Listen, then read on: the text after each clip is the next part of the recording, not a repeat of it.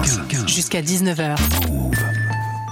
Julie, t'es notre reporter terre du jour. En France, quand on ne fait pas un 38 ou un 40, c'est une vraie galère pour s'habiller. En boutique, les tailles vont rarement au-delà du 42 et même quand il y a des grandes tailles, le choix est limité. Difficile donc d'être stylé quand on sort des standards de minceur. Julie, t'as pris ton micro-move et t'as rencontré des femmes plus size qui t'ont raconté leurs expériences avec la mode. Oui, parce qu'elles sont nombreuses dans cette situation. C'est le cas de Léonie. Elle fait du 48 en pantalon et du double voire triple XL en t-shirt.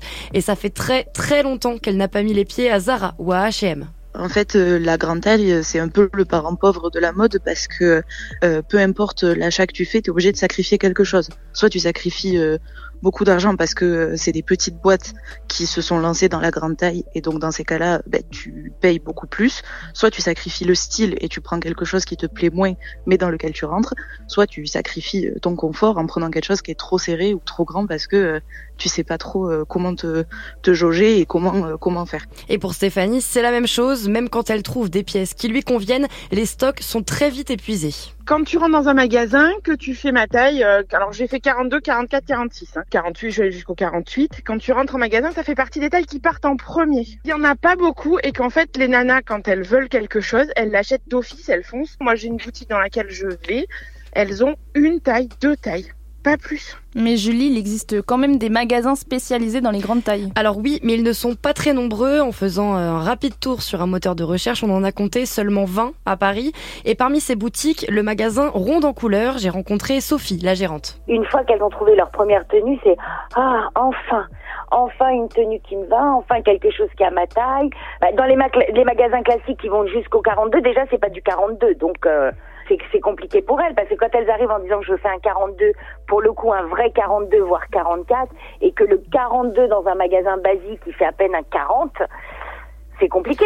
Mais dans ce type d'enseigne qui propose des tailles de vêtements du 42 au 62, donc, les prix sont élevés, 119 euros pour un jean ou 155 euros pour une tunique. Alors pour les petits budgets, l'une des seules alternatives, c'est la mode en ligne et surtout les sites de fast fashion. Et certaines femmes se trouvent obligées de mettre de côté leurs convictions. J'ai rencontré Claire, elle a 30 ans. Moi, j'ai plein de copines qui sont grosses et qui s'habillent chez chez Shein ou chez ce genre de marque parce que bah elles trouvent leur taille, parce qu'il y a leur taille euh, et qu'en plus c'est pas cher. Mais d'un autre côté aussi, voilà, faut voir les conditions dans lesquelles euh, c'est réalisé. On met en avant euh, des mannequins plus size, euh, mais bon, euh, d'un autre côté, on fait fabriquer les vêtements dans des conditions pas possibles.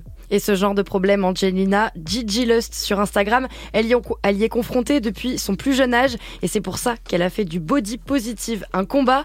Aujourd'hui, elle aide les femmes grosses parce que c'est loin d'être une insulte pour Angelina à s'accepter. Et selon elle, si c'est tellement difficile, c'est évidemment à cause des marques, mais pas seulement. Il y a aussi ce problème du côté de la société où on n'est pas assez en fait informé euh, sur euh, ce que vivent les personnes grosses en fait sur la grossophobie en général et sur justement euh, ce problème d'accessibilité, mais ce n'est pas malheureusement que dans les vêtements, c'est dans plein d'autres domaines. Et en fait, on n'est pas assez éduqué à ça, pas assez sensibilisé. Et donc, en fait, ça donne pas aussi, je pense, nécessairement envie aux marques de, de, se développer en fait de ce côté-là. Il y a d'autres créatrices de contenu comme Tania Piombino qui donne des conseils pour s'habiller quand on fait du 44 et plus. Déjà le premier conseil vraiment ça va être euh, d'essayer. En fait il y a plein de choses qu'on se met des barrières, on se dit comme j'ai du ventre je peux pas porter ci, pas porter ça, etc. Et en fait euh, non c'est faux. Euh, tu peux porter tout ce que tu veux mais déjà euh, si tu testes pas tu sauras jamais. Ensuite, deuxième conseil, prends la bonne taille parce que forcément, un jean, s'il te va trop moulant, ça va pas rendre joli parce que tout simplement, tu vas être étouffé dedans. Franchement, il faut pas se mettre de limites. Ne pas se mettre de limites, c'est d'ailleurs son dernier conseil. Ne pas s'arrêter à une coupe, un motif ou une couleur de vêtement. L'essentiel, c'est de se trouver belle dedans. Merci beaucoup, Julie, pour ton reportage.